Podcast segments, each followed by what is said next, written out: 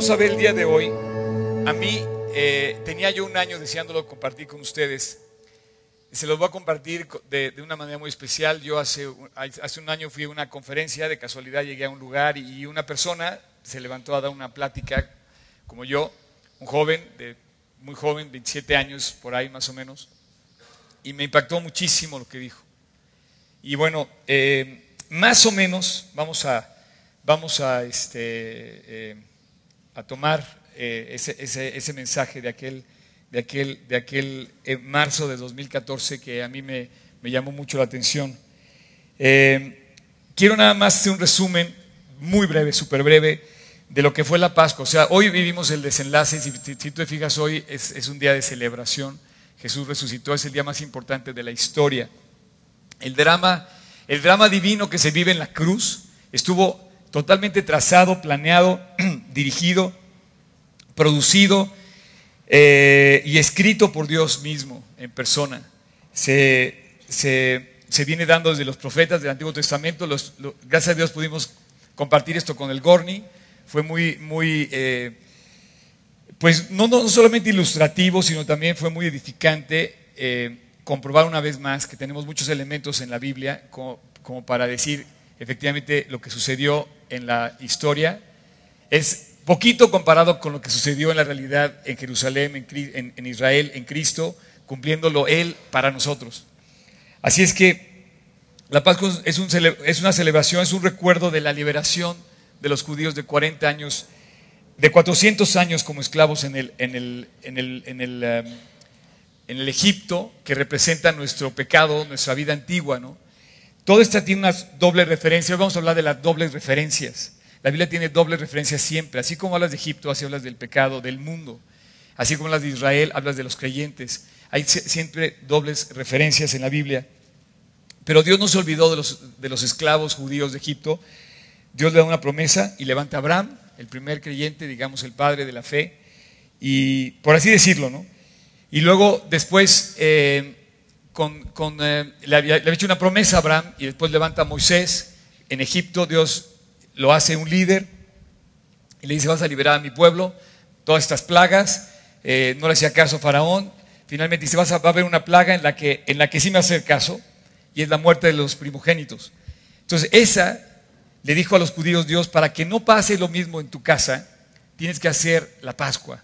Entonces vimos todo esto del cordero, vimos todo esto de la sangre, ponerla en los dinteles de la casa, y de esa forma pasaría la Pascua, hoy, la Pascua, pasaría el, el, eh, ángel de Dios sobre la nación de Egipto y guardaría aquellas casas que tuvieran la sangre sobre los dinteles, que hubieran hecho el sacrificio del cordero. Desde entonces, 1500 años después, hasta que llega Cristo, cumple como lo, bueno, estuvo increíblemente claro eh, la referencia que hizo Gorny el viernes. Por cierto, si alguien quiere ver esta plática, está, va, a estar, grabada en la página. Y bueno, hasta ese momento hace la fiesta, los judíos celebran 1500 años de fiesta anuales, celebrando la Pascua. Y la fiesta, en, hebreo la palabra fiesta, quiere decir momento exacto de celebrarse, o sea, da, un tiempo para celebrarse, por eso son tan puntuales en hacer la fiesta y también ensayo de algo que ha de venir. Entonces, entonces este, la Pascua era un ensayo de algo que iba a venir y llegó en la persona de Cristo hace dos mil años. Así es que eh, esa es una realidad y, bueno, estoy viviendo, estoy viviendo yo en lo personal un momento muy intenso en mi vida y yo creo que hay momentos en donde Dios te marca para siempre. Y esos encuentros con Jesús que te marcan para siempre. Yo quisiera que eso sea un encuentro también hoy así con ustedes durante este fin de semana. No quisiera yo que este fin de semana se compusiera de información o de cosas que vayamos, vamos a salir a hacer o un cambio que se limite nada más a un cambio de vida en nuestra vida. Yo quisiera que este fin de semana de verdad quedara marcado para siempre en nuestro corazón como un deseo intenso de vivir para Cristo desde el fondo de nuestro corazón. Bien lo dijiste, Luigi, no son cuatro días un avivamiento, no son una serie de conferencias. El avivamiento es lo que tú traes en el corazón, que marque para siempre tu encuentro con Jesús y que vivas siempre en ese encuentro con Jesús. Vamos a empezar eh, en Hechos 1.6 tocayo. Dice, entonces los que, habían, los que se habían reunido preguntaron diciendo, Señor, ¿restaurarás al reino de Israel en este tiempo? Y les dijo, no os toca a vosotros saber los tiempos o las sazones que el Padre puso en su sola potestad, pero recibiréis poder. Versículos 8 hasta del 8. Ándale. Pero recibiréis poder cuando haya venido sobre vosotros el Espíritu Santo y me seréis testigos en Jerusalén, en Judea, en Samaria y hasta lo último de la tierra. Y habiendo dicho estas cosas, viéndolo ellos, fíjate bien, aquí es donde yo quiero empezar mi, promesa, mi plática. Sucede algo muy especial, dice, y habiendo dicho estas cosas, viéndolo así físicamente en persona, fue alzado y le recibió una nube que lo ocultó de sus ojos. Estaba Jesús en persona, resucitado ya, 40 días después de su resurrección sucede este momento del libro de Hechos. Y los apóstoles, después de que vieron que Jesús efectivamente, primero, gran decepción cuando lo matan, y dice, pues no que nos iba a venir a salvar. Encontraron unas palmas y un burro para subirlo, ¿verdad? Y decir, y honrarlo a entrar a Jerusalén como Señor salva, nos decía Gormi, ¿no? Pero ese no era su misión. Dijo, no, no vengo a eso, se los dijo siempre, vengo a morir. Sin embargo, resucita y se aparece varias veces a, los apóstoles. Hay más testimonios de esas apariciones, de esa personalidad de Cristo resucitada, que en muchos eventos de la historia que creemos en la historia, pero creemos más en eventos históricos que en la verdadera, eh, en el verdadero hecho de Dios, porque decimos, no, pues es de Dios, o sea, no. Pero dice que se levanta y delante de sus ojos se ve como se, Jesús asciende al cielo y se va. Versículo 10 dice, ocultó de sus ojos, y estando ellos con los ojos puestos en el cielo, entre tanto que él se iba, he aquí se pusieron junto a ellos dos varones con vestiduras blancas. Tú te puedes imaginar la cara de estos cuates cuando de repente, ¿cómo se va? O sea, primero dijeron, bueno, va a ser otras de cosas espectaculares que Jesús estuvo haciendo últimamente, ¿no? Entonces, empiezan a ver que se va, y yo pienso que dijeron, oye, ya no regresó, pues ¿qué pasó, no? Entre, entre esas palabras, yo creo que sucedió un tiempo, no sé cuánto tiempo. No sé si quedaron en silencio, quedaron en shock. Oye, ¿qué pasó? ¿Por qué no regresa? Jesús, a lo mejor empezaron a llamarle, no sé qué pasó. Pero dice que mandó Dios dos varones con vestiduras blancas. No me puedo imaginar la escena, pero tú imagínate que de repente asciende al cielo y ahí era ya su despedida hasta que regrese. A eso voy. Pero imagínate el evento, o sea, en el cielo en lugar de palmas y un burro, sacaron los universos a honrar la llegada de Dios resucitado al cielo. Mientras iba ascendiendo, los planetas se formaron, el cosmos se, arregló y de repente iba Jesús rompiendo, ahora sí que el, el camino para llegar a postrarse al trono de Dios y sentarse a la diestra de Dios Padre en compañía del Espíritu Santo. Dice que la... Entonces tú imagínate este evento y eso yo pienso que, Dios dijo, oigan, estos cuates quedaron en shock allá abajo, tenemos que mandarles a alguien que les diga que todo está bajo control. Y entonces Dios les manda dos mensajeros de ese trono celestial. A ver, ángeles, vayan a decirle a estos cuates que por favor no pasó nada, que eso estaba y que efectivamente Jesús es Dios. y entonces dice, los cuales también les dijeron, varones galileos, ¿por qué estáis mirando al cielo? Este mismo Jesús que ha sido tomado de vosotros al cielo, así vendrá como le habéis visto ir al cielo. De eso vamos a hablar hoy, de que Cristo va a regresar. Hoy vamos a cerrar pulso hablando de que Cristo va a regresar y yo quiero que anheles, anheles que, te encuentres con Cristo. No vas a decirme a mí, no, es que sabes que Jesús, está perfecto que vengas, pero primero me quiero casar. Dame chance de casarme primero. Dame chance de ir a Disney primero, dame chance de ir a conocer Europa, dame chance de conocer Israel antes de que, que vengas. No, no, no. No vamos a buscar a Dios porque algo nos va a dar, vamos a buscar a Dios porque necesitamos encontrarnos con Él y anhelar estar con Él. Fíjate bien. Hechos 9, perdón, Hebreos 9, 28 dice, así también Cristo fue ofrecido una sola vez para llevar los pecados de muchos y aquí está otra vez, aparecerá por segunda vez sin relación con el pecado para salvar a los que le esperan. Para salvar a los que le esperan. Tú eres de esos que le esperan. Déjame decir que cabe mencionar que esta sola palabra esperan quiere decir que tú estás pendiente del regreso, ¿no? En otras versiones dice los que anhelan su venida. Ahorita vamos a ver otro versículo dice los que aman su regreso. Quiero decirte que si en algo coinciden todos los grupos cristianos del mundo, todos, en una sola cosa coinciden, en que Cristo va a regresar. ¿Cuándo? Ahorita se los voy a decir. Al final yo tengo la... No, no sabe nadie eso. Pero tenemos que esperarlo. Tenemos que esperarlo. Ahora, no podemos anhelar la venida de alguien. No podemos anhelar el regreso si no lo amas primero. Entonces vamos a meter en nuestra historia de hoy un, elemento muy importante que es el amor. Amar a alguien y anhelar tu encuentro con Él. Seguimos. Segundo de Timoteo 4:8. Por lo demás, me está guardada la corona de justicia, la cual me dará el Señor juez justo en aquel día aquel día, un día marcado por su regreso, un día especial, un día más importante. No sé si sea más importante que este día que celebramos hoy, la Pascua. Yo no creo que haya día más importante que la Pascua que celebremos porque marca la vida eterna. Y si algo tú y yo estábamos sujetos a padecer, era la muerte pero Cristo nos vino a liberar de la muerte. Por eso podemos cantar como ahorita, un día más salió el sol en mi ser. No creo que estamos cantando de que amaneció otra vez, no. El, el, sol que sale en el ser de la persona es cuando nace Cristo en el corazón y empieza a brillar de tal manera. Ese día, el día más importante es cuando Jesús resucita y nos devuelve al hombre lo que Dios siempre le quiso dar, la vida eterna.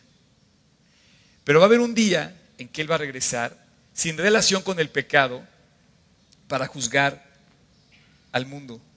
Y viene su regreso. Dice que, además va a juzgar el mundo y se va a llevar a su iglesia. O sea, los que estén en Cristo, en ese momento que, que suceda, y ojalá que venga pronto y aseguremos nuestro corazón delante de Él, dice, seremos arrebatados juntamente con Él en las nubes y estaremos para siempre con Él en el Señor. Y Él dice aquí, la corona de justicia a la cual me da el Señor justo en aquel día, que me encuentre con Él, dice, y no solo a mí, sino también a todos los que aman, anhelan su venida. Todos los que anhelan su venida. Los que extrañan a Cristo. Yo te quiero preguntar si, si tú anhelas a Cristo,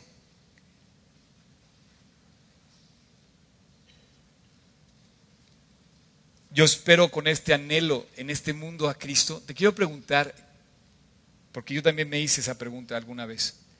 Y la verdad, al principio yo le decía, no, Dios, qué padre que vengas y ven a arreglar todo lo que está mal, ven a arreglar todos los rollos que trae el gobierno, ven a arreglar todas las injusticias que me hicieron, ven a arreglar al cuate que me robó, lo que quieras, ¿no? Pero no vengas todavía porque pues quiero hacer cosas que yo quisiera realizar en mi vida. Todavía no vengas. Yo te, quiero, hacer, quiero que te hagas la pregunta, porque nos va a sorprender Cristo con su regreso. ¿Y qué tanto afecta a tu vida el saber que Cristo va a regresar? Dios viene, Dios hecho hombre, un milagro que es indescriptible, muere en la cruz, padece por nosotros, resucita, se va, asciende y promete regresar. Promete venir de regreso.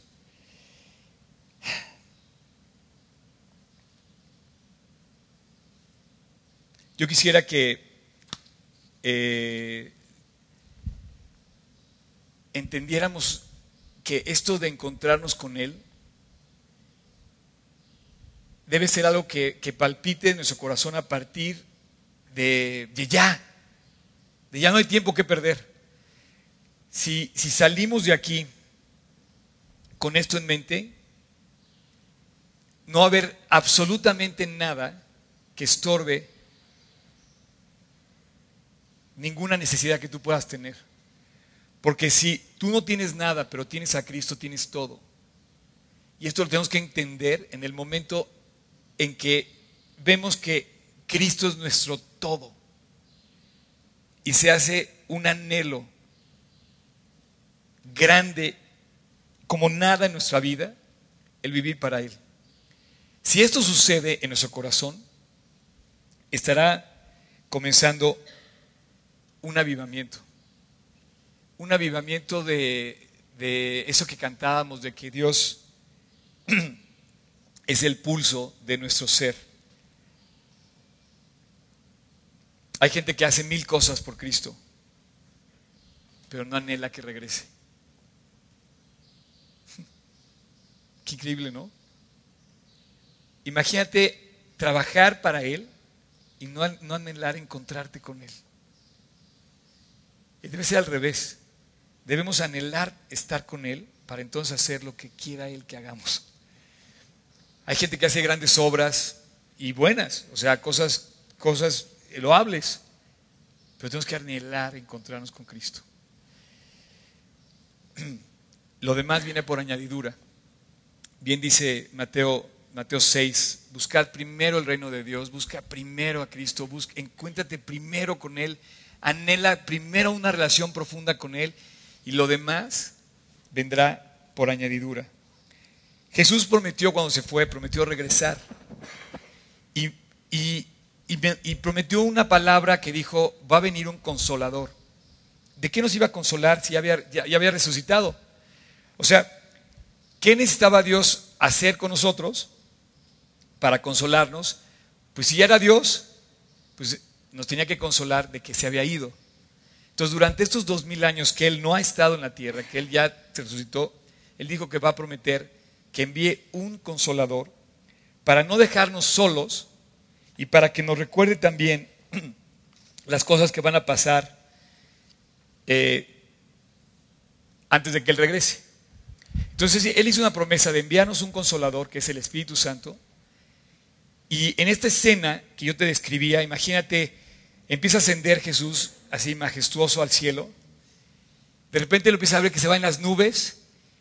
Y llega un momento que ya no se ve esto, ya no lo alcanza a ver con los ojos, ya no lo puedes describir, pero yo te imagino, yo imagino a los universos formados haciéndole ovación a Jesús, sorprendidos de todo lo que había hecho, que el Hijo de Dios haya ido a morir, y finalmente llegue a ocupar su trono, era la entrada, es como, es como cuando la reina de Inglaterra tomó posesión de su, de su, de su cetro y de su, de su corona. Bueno, él iba a tomar posesión de su lugar en el cielo. Pero ahí, ahí se encontró con el Espíritu Santo y saca una estafeta y le dice al Espíritu Santo, vas, te toca. Tú vas a ir a recordarles a ellos que van a esperarme a que yo regrese, porque yo voy a regresar. Tú vas a estar con ellos y quiero que los cuides. Quiero que hagas una iglesia gloriosa, santa y sin mancha, preciosa, que, que, se, que, que, la puedas adornar, que la puedas guardar, que la guardes del mundo. Y entonces eh, el Espíritu Santo toma la estafeta ahí en el cielo. Jesús se queda en el trono al lado del Padre, a la diestra del Padre, como lo vamos a ver. Y el Espíritu Santo viene a la tierra, cumpliendo la promesa de que no nos iba a dejar solos ¿Sabes que queremos, esto de no, estar solos, es una necesidad tremenda del hombre. Tú no quieres estar solo. Es más, en el tema de Dios hacemos, instituimos un papa para que algo tengamos que podamos tocar y ver. Y podamos llegar a un lugar y decir, no, esta es la casa de Dios que representa mundialmente. O de repente hacemos, ¿sabes qué? Este, queremos una imagen que nos diga, es que ese es Dios. Queremos sentir a Dios. Oye, ¿sabes qué? Quiero que ores por mí, Oscar. Y quiero sentir que tú tienes cuidado de mí. Sí, sí lo puedo hacer. Pero ¿qué pasa si no lo puedo hacer? ¿Qué pasa si no tienes ese alcance a alguien cuando tienes al alcance a Dios directamente? Hay una necesidad de estar con alguien que la queremos resolver tocando las cosas, viendo las cosas. Pero Jesús dijo, yo te voy a mandar a alguien a quien no vas a ver, que es el Espíritu Santo, que va a estar en tu corazón, no va a estar contigo, va a estar en ti si lo quieres recibir. Y Él te va a recordar todas las cosas que yo te he dicho hasta que yo regrese. Y encima de todo, ese Espíritu Santo te va a dar tales cuidados, regalos, caricias, enseñanzas, dones, que vas a anhelar un día encontrarte conmigo otra vez. Así es que dice, no te voy a dejar solos. Juan 16. Pero ahora voy al que me envió. Y ninguno de vosotros me pregunta, ¿a dónde vas? Antes, porque os he dicho estas cosas, tristeza ha llenado vuestro corazón. Pero yo os digo la verdad, os conviene que yo me vaya. Porque si no me fuera, el consolador no vendría a vosotros. Mas si me fuera, si me fuere, os lo enviaré. Un poquito más adelante dice, pero cuando venga el Espíritu de verdad, Él os guiará a toda la verdad. Quiero que guardes aquí en tu mente, en un cajoncito que hablas en tu mente, el Espíritu nos va a guiar a toda la verdad. Nos va a guiar a Cristo. Nos va a hacer que anhelemos su regreso. ¿Cómo puedo anhelar a alguien que no he visto? ¿Cómo puedo amar a alguien que no puedo tocar? ¿Cómo puede ser eso? Dice, el Espíritu me va a guiar a mí, a ti, a la verdad. Porque no hablará de su propia cuenta, sino hablará todo lo que oyere y os hará saber las cosas que habrán de venir. Él me glorificará porque tomará de lo mío y os lo hará saber. Va a agarrar sus regalos y va a decir, oye, toma, ahí tengo un iPhone. Ah, gracias Dios, qué bonito iPhone, qué, qué buena onda, gracias porque me lo dice, oye, ahí está tu camisa y de, las, de, las, bendiciones que tenemos. Y de repente hoy ya está la vida, un día más para vivir. Dios, gracias porque me diste un día más, gracias porque tengo una familia, gracias porque tengo mis hijos, gracias porque tengo mi, papá, mi mamá, gracias porque tengo, no sé, puedo correr, puedo hacer ejercicio, soy diestro para tocar, soy diestro para hablar, soy diestro para hacer un, un deporte. ¿Tomará de lo mío? tomará muchas cosas del cielo, bendiciones, dones. ¿Te has dado cuenta cuántos dones has recibido de Dios tú? Por favor, no pierdas de vista los dones, nunca pierdas de vista las, maravillas, las maravillosas cosas que Dios te ha puesto en tu corazón. No reclames las que no tienes, agradece y valora las que sí te dio Dios. Cuando Cristo se fue, dejó un vacío enorme, enorme, del tamaño de Él, nada más podía llenarlo Él. Entonces tuvo que mandar a alguien de su tamaño para llenar ese vacío, que es el Espíritu Santo. Así es que tú no necesitas llenarlo con algo más, Tú necesitas llenarte de Cristo. Y de esa forma, este, ponerle, no necesitas ponerle cara a Dios, porque Dios prometió mandar a su Espíritu y ese Espíritu no tiene rostro. Pero a veces queremos ponerle una, una cara. Queremos sentir cerca a Jesús. Pero Él dijo, este mismo Jesús que ha sido tomado de vosotros al cielo, así vendrá como lo habéis visto ir al cielo. Ok. Eh, cambio, de, cambio de pantalla, Tocayo, para... Quiero hacer un momento aquí. La promesa está en la Biblia. Yo te puedo seguir leyendo más versículos de la promesa que Él va a regresar. Pero quiero hacer un paréntesis y quiero, y quiero pasar a un upgrade. Y quiero meter este elemento del amor que te dije.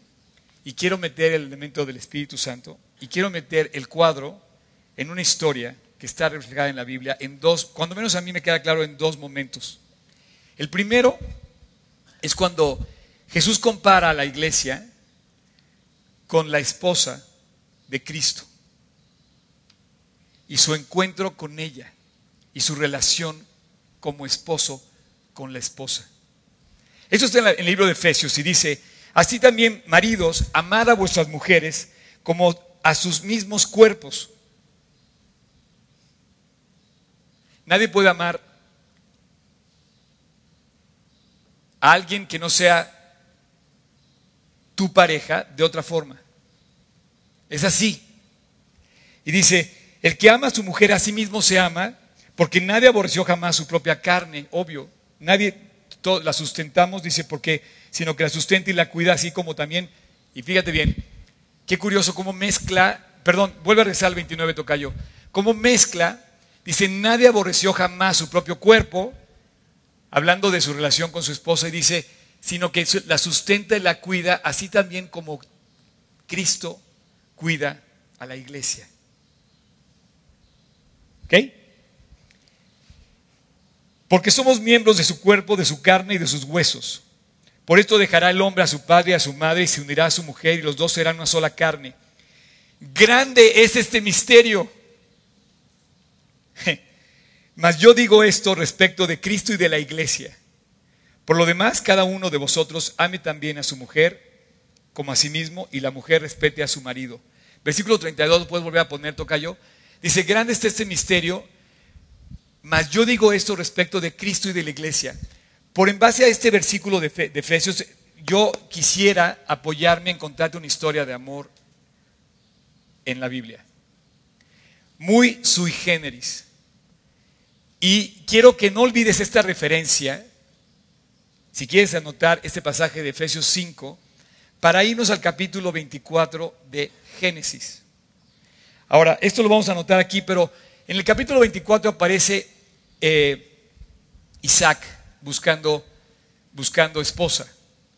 Te voy a decir cómo la busca. La verdad es que la historia de, Isaac no empezó ahí, empezó con una promesa, una promesa que Dios le había hecho a un hombre muy grande, muy mayor, y decía, vas a ser, vas a ser padre. Y entonces Abraham dijo, ¿cómo, ¿cómo crees que voy a ser padre? Ya tengo casi 100 años, ¿cómo es posible que yo voy a ser padre a esas alturas? Vas a ser papá y vas a ser papá de una nación grande y va a ser, dice, sal a, las estrellas, sal afuera y ve todas las estrellas y cuéntalas si las puedes contar. Eh, te haré una nación como, como tan grande como la arena del mar, con tantos descendientes. Dice, o sea, pero dice que Abraham le creyó a Dios. Entonces, el hijo de la promesa viene de alguien que le creyó a la promesa. Otra vez por ahí el Espíritu empieza a decirnos algo y le creemos. Y entonces ve, no tiene cara, no tiene rostro, no lo podemos tocar, pero le creemos. Abraham no podía verlo, no tenía el hijo, tenía 90 años, más de 90 años, pero le creyó. Y empezó la promesa. Así es que el primer hombre donde empieza la promesa para todas las naciones, de la cual finalmente vendría Jesús mismo, él no tenía hijos y le dice Dios, vas a tener un hijo. Y cuando tiene el hijo, ahora sacrifica a tu hijo. No, no, no, Dios no puede ser. O sea, me diste, me diste a mi hijo y ahora me pides que lo mate. Sí. Y entonces estaba a punto de matarlo y todos en el cielo decían, increíble la fe este cuate. Y detiene Dios la mano de Abraham, dice, le creyó Abraham a Dios y le fue tomado por justicia, le detiene la mano y salva al hijo. Después, eh, después de ese casi paro cardíaco que le da Isaac, porque ya te puedes imaginar, Isaac, ¿en serio papá me vas a matar? Eh, hay, hay, un paralelo en la historia de Isaac y Abraham con la del Padre y Jesús, porque también finalmente Jesús iba a ser matado por su Padre, en un paralelo parecido. Sigue la historia, todo va muy bien, hasta que de repente muere la mamá de, Isaac, muere Sara, y, y, entonces ahí se puso la cosa, dice que ahí se, interrumpe en el capítulo 23 y, parece que, hay un momento especial porque a partir de entonces dice que busca esposa para su hijo. Entonces, en el capítulo 24, versículo 2 empieza a decir, y vamos a leer desde el versículo 1, ¿lo tienes ahí, Tocayo? Eh, no te lo había mandado, pero yo sé que eres veloz. Gracias. Fíjate bien. Y si era Abraham ya viejo y bien avanzado en años, y Jehová había bendecido a Abraham en todo. Este hombre había creído a Dios y Dios había sido fiel con él y, y Dios no le había quedado nada de ver a Abraham. Y entonces dice, bueno, versículo 2, y dijo Abraham a su criado, a un criado suyo, este criado, este criado está mencionado en el capítulo 15, no lo vamos a ver ahorita, pero es Eliezer. Eliezer, y quiero que pongas más que, yo sé que nos gusta a todos ver al novio y a la novia, en este momento no vamos a ver, no vamos a ver tanto al novio y a la novia, sino quisiera que, que pusiéramos mucha atención en este criado. dice que le dijo Abraham a un criado suyo, era una persona notable, dice, porque dice, era el más viejo de su casa, que era el que gobernaba todo lo que tenía. Y este hombre estaba referido en el capítulo 15 de Génesis como Eliezer, y él era, digamos, responsable de todo el household de Abraham, de todas las propiedades de Abraham, de todo el patrimonio de Abraham. Y le dice, pon ahora tu, tu mano debajo de tu muslo. Está raro, ¿no? a ver, vamos a hacer un pacto y pon tu mano abajo de mi muslo. No vamos a hablar de eso, pero así hacían los pactos en aquel entonces. Eh, y te juramentaré por Jehová, Dios de los cielos y de la tierra, que no tomarás para mi hijo mujer de las hijas de los cananeos entre los cuales yo habito, sino que irás a, mi tierra, a mi parentela, y tomarás mujer para mi hijo. El criado respondió, quizá la mujer no querrá venir en pos de mí a esta tierra. ¿Volveré pues tu hijo a la tierra de donde saliste? Interesante.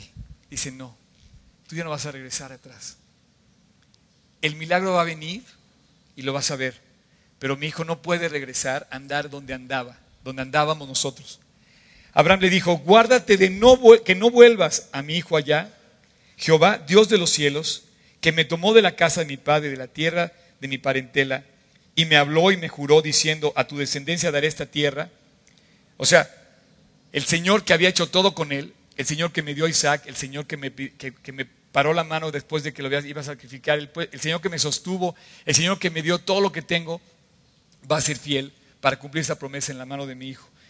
Yo no sé, aquí no sé si Isaac había pedido por esposa. Yo imagino que él había pedido una esposa y la relación está rara. Y quiero que veas que esta historia es muy sui porque está rara esa manera de hacer un noviazgo. Estamos viendo como que el matrimonio está arreglado. ¿Sí? Como un matrimonio arreglado.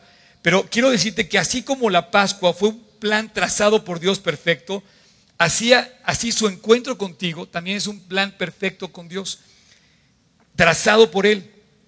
Y este, y este pasaje también es parte de un plan que Dios tiene para mostrarnos que enriquece muchísimo nuestra vida.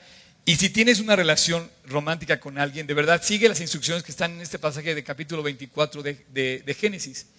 Sin embargo, para efectos de esta plática de su regreso, quiero usar esta escena que es de lo más sui generis porque tú no te enamoras de alguien que no conoces a menos que suceda algo parecido como que sucede aquí. Entonces le dice, Dios va a ser fiel con mi hijo y va a ser fiel conmigo en proveer todo lo que necesita mi hijo porque lo ha hecho hasta el día de hoy. Y ya tengo muchos años de ver a Dios trabajando, no me queda la menor duda. Que les quede claro, no me queda la menor duda como como Netanyahu, que en, el, en, el, en, el, en, la ONU hace dos semanas apenas se atrevió a decirle, señores, aunque Israel luche solo, quiero que sepan que Israel jamás, y habló de Dios y dijo, Israel no, no ha luchado solo nunca. Hace dos años, hace dos semanas estuvo Netanyahu en, la, en las Naciones Unidas, y, ¿sabes qué hizo? Como yo en el TEC de Monterrey, leyó el texto de la Biblia, y leyó un texto de Esther, y dice, señores, la peor amenaza que tiene Israel hoy en día es Irán. Y hace 2500 años, el reino de Persia, que es Irán, amenazó la destrucción y el aniquilamiento de Israel, como hoy Irak amenaza Israel. Pero Dios levantó a la reina Esther y nos sacó adelante. Y así va a sacarnos adelante. Él enviará a su hijo, él enviará a su ángel, perdón, delante de ti. No tienes nada que temer. Dios va a estar ahí. Este hombre por eso era el padre de la fe, porque le creía a Dios.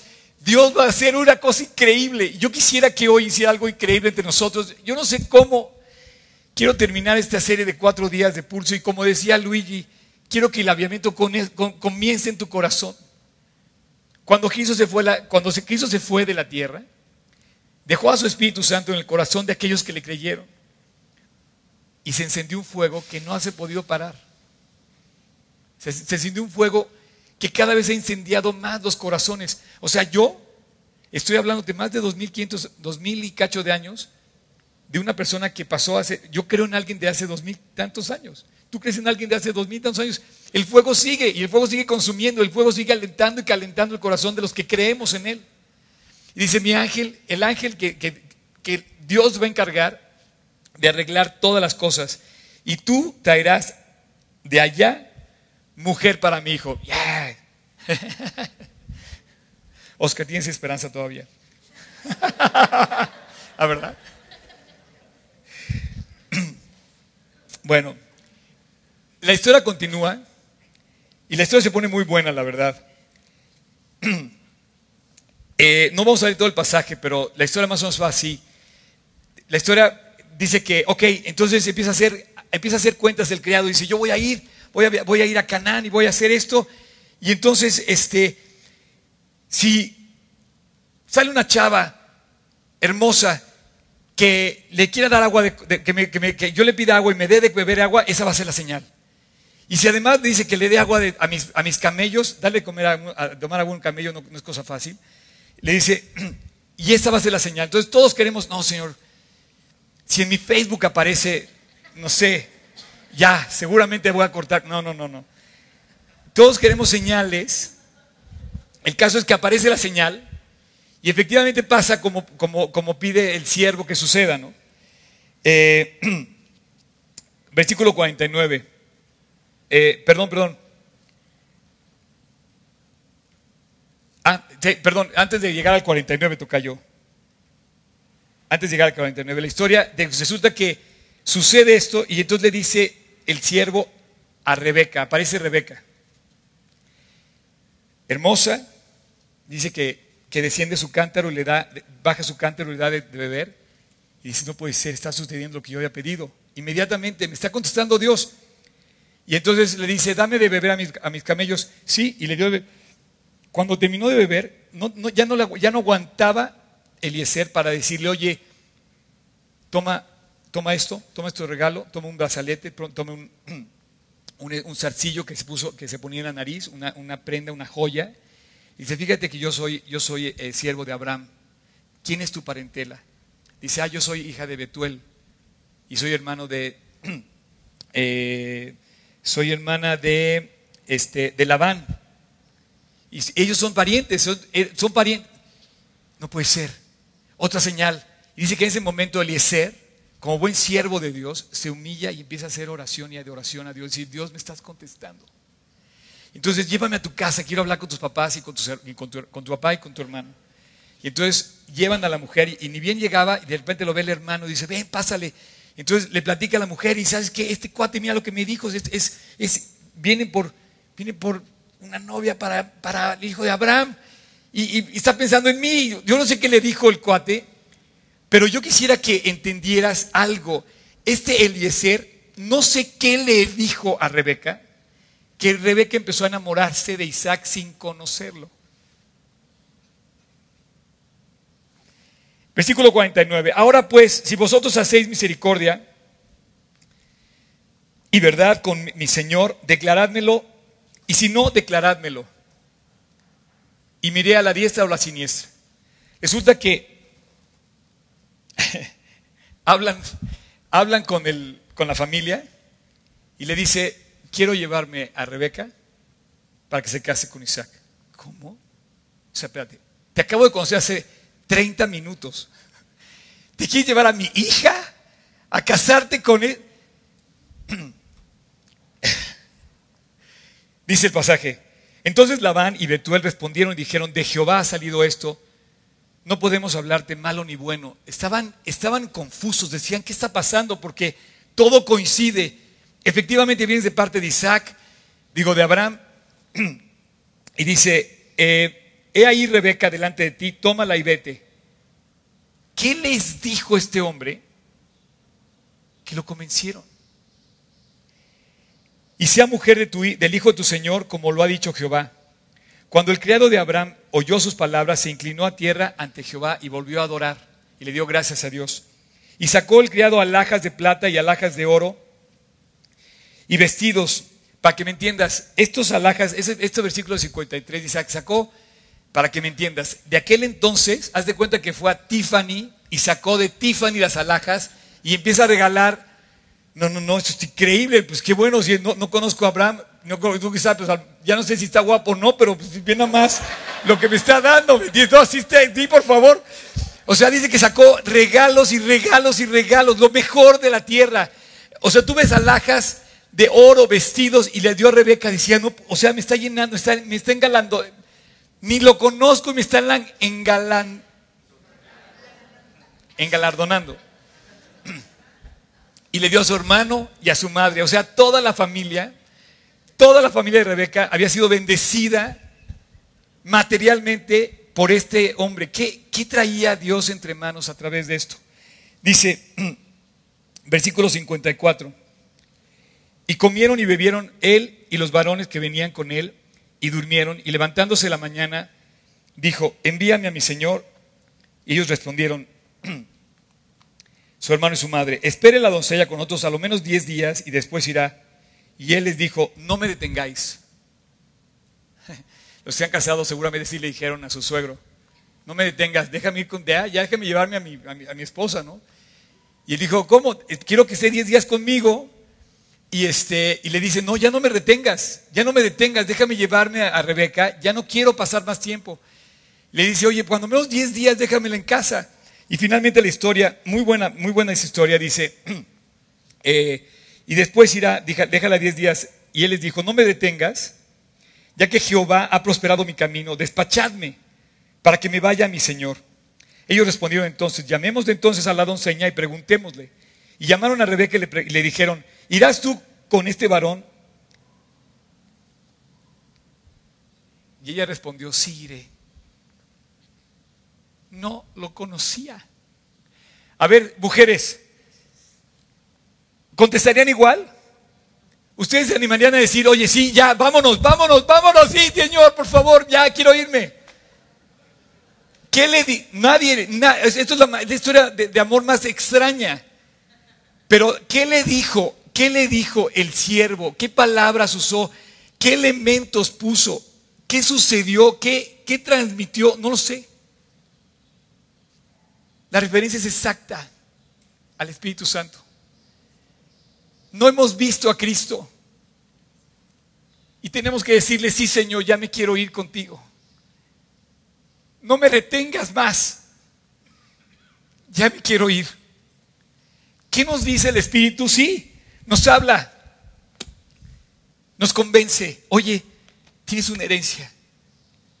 Soy el padre de Abraham, soy el que hizo el universo y empieza a contarnos la historia. Y nos empieza a dar joyas. Olvídate de Tiffany, nos dio la creación, nos dio nuestro lugar, nos dio la vida y nos empieza a llenar de cosas buenas y nos pone a, la, a gente que nos ama y nos pone al cuidado de tantas bendiciones, y nos llena de dones y nos empieza a convencer sin haber visto al novio.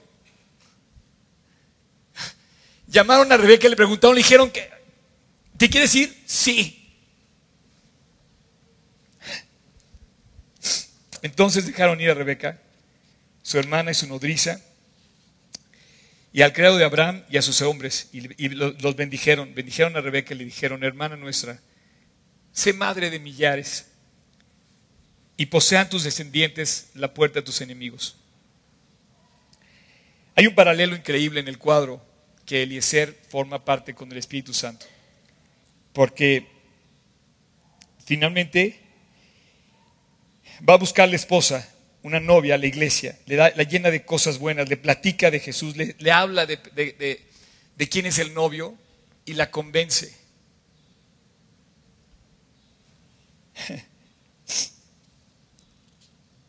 Y hay un paralelo. El Espíritu Santo está en una enardecida búsqueda de la esposa de Jesús. El Espíritu Santo dice que recorre toda la tierra buscando corazones perfectos para con Él. Y este hombre sale a buscar la novia, la esposa de su hijo, en una búsqueda para llevarle a su Señor.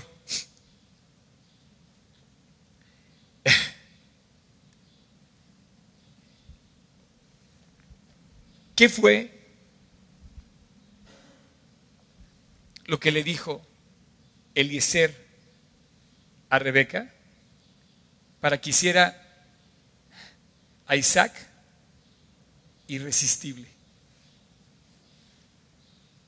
No se pudo resistir. No pudo esperar más. ¿Sabes que mi plática de hoy, honrando aquella plática que yo escuché hace un año, quisiera llamarle Jesús irresistible? ¿Qué es lo que nos cuenta Dios que no vemos de Él, que nos hace anhelar al grado de no poder resistir encontrarnos con Él? El Espíritu, la palabra, Dios mismo se quiere presentar a nuestra vida de tal manera que se nos antoje, que lo extrañemos, que no deseemos otra cosa más que Él. Cuando eso sucede, cuando eso se, haga así, la, la vida va a cambiarte por completo y el avivamiento va a comenzar en tu vida. Cuando Jesús no tenga ningún competidor delante de ti. Tiene Jesús muchos competidores o competidoras, no sé. Y no puedes fabricar el amor.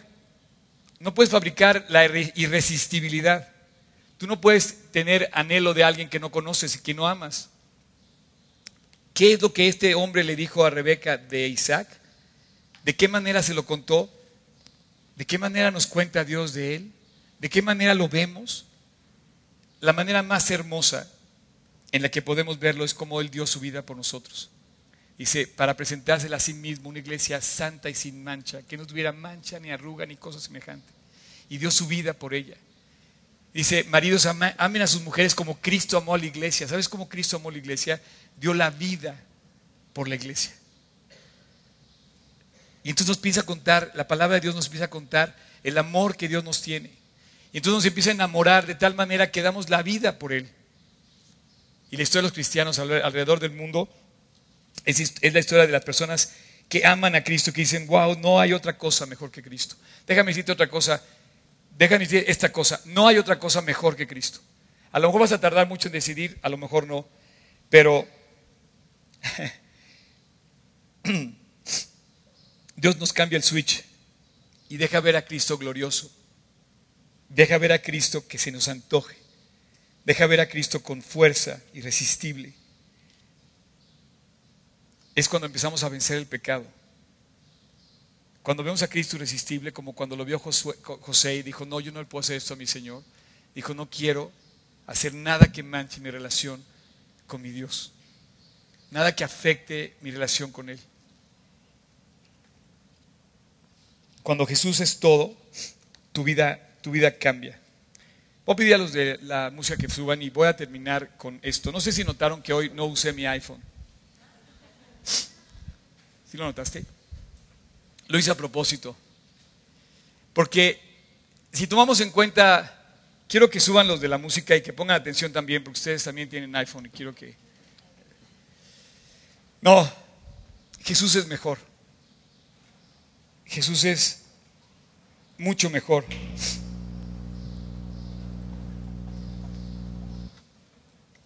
Eh, si compara la Biblia si compara la Biblia a la iglesia con la novia y a Cristo con el novio, imagínate lo que te voy a decir. Va la iglesia caminando feliz con su iPhone 6, ¿no? Va, va la iglesia caminando feliz y de repente suena el ringtone del cielo no sé, a lo mejor una canción de las que hemos cantado. Y dice, empieza a sonar así la canción, eh, ah, es Jesús. Digo, atrévame, permítanme el atrevimiento de hacer esto, ¿no? Y ustedes eh, pueden empezar el mundo que quieran a, acompañarme en esto.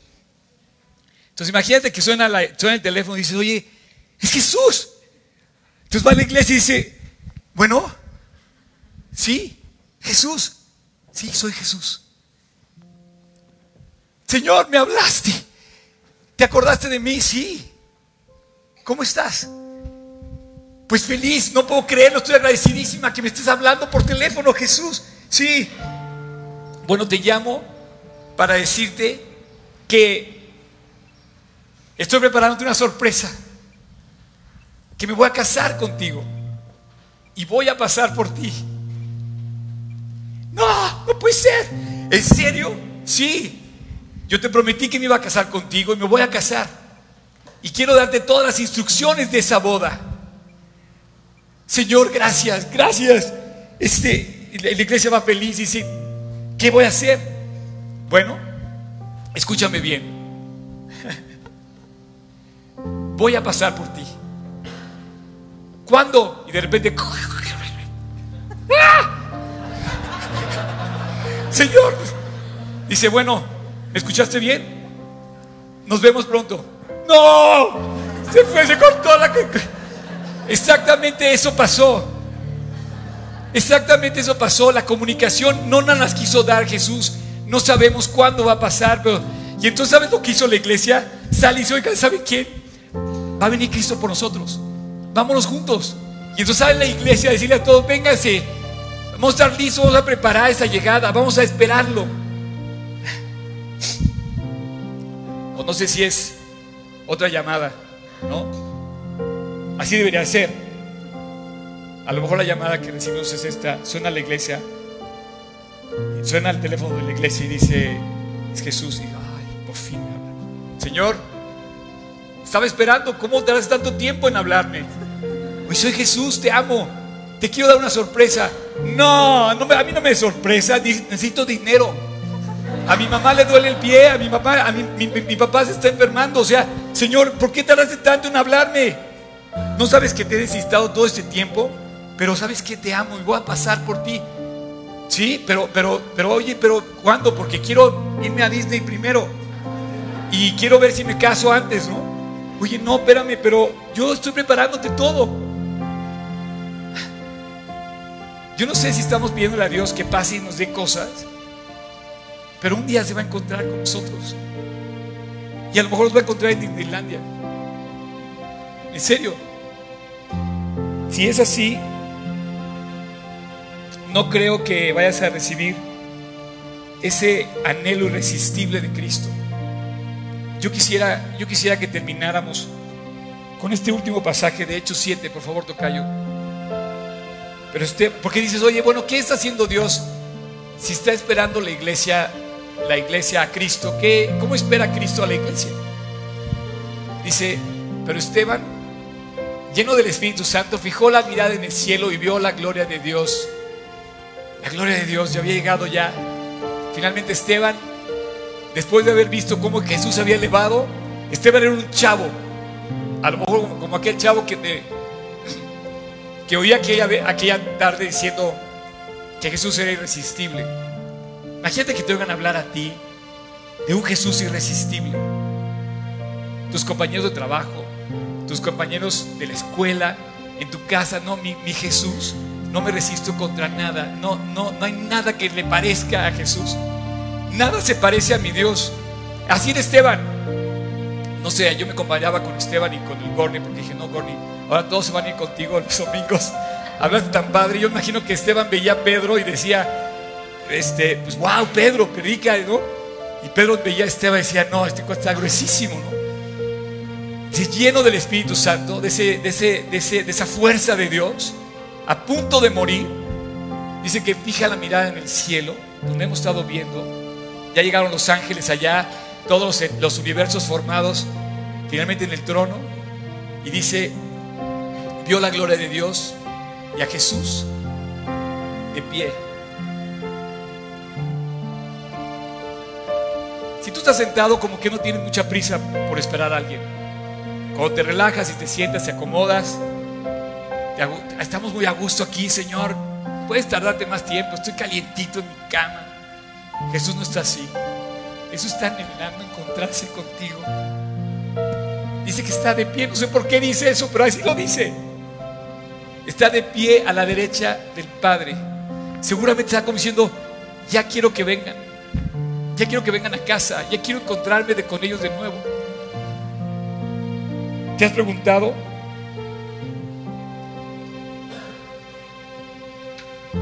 ¿Te has preguntado cómo te va a encontrar Jesús? Bueno, Él va a regresar. Perdón la referencia que hice en cuanto al marido y la mujer, pero si le metemos esta cosa de amor, llegamos al momento exacto al que quería llegar. Yo creo que no hay una manera más, grande de expresar el ser humano el amor. Hay muchas formas de expresar amor. Puedes expresar amor a tus padres, puedes expresar amor a tus amigos, puedes expresar amor a tus hijos, pero la manera humana, porque la manera más grande es el amor de Dios, pero en, humanamente hablando, la manera más, digamos, célebre, más honorable, más intensa de amar es el amor de pareja. Comparando ese amor, así anhelas tú encontrarte con Cristo. Así vas como aquel libro de cantares buscando al que ama tu alma. ¿Sabes que cantares habla de esa misma relación de la pareja que se encuentran, que se aman? Que no hay nadie, dice, no hay nadie como mi amado, no hay nadie como mi amada, pero se refieren a Dios y a su iglesia. Vamos a hacer una oración, pónganse de pie, por favor. Vamos a despedir esta mañana. Padre, muchas gracias por esta mañana que nos pudimos reunir en tu nombre y como ese criado fiel a ti, Eliezer, hoy tu espíritu, tu palabra, tú mismo te has manifestado a nosotros, Dios, para recordarnos lo precioso, el tesoro que tenemos a nuestra disposición. Este novio flamante, radiante, glorioso, irresistible que eres tú. Padre, haznos así, anhelar tu regreso, amarte, extrañarte, buscarte todos los días. Hazte cada vez más real a nosotros. Haz que sea cada vez más patente lo que recibimos de ti. Que todo nos hable de ti. Padre, Déjanos unirnos a todas las cortes celestiales y darte el honor y la gloria que solo tú mereces. Jesús, irresistible. En tu nombre.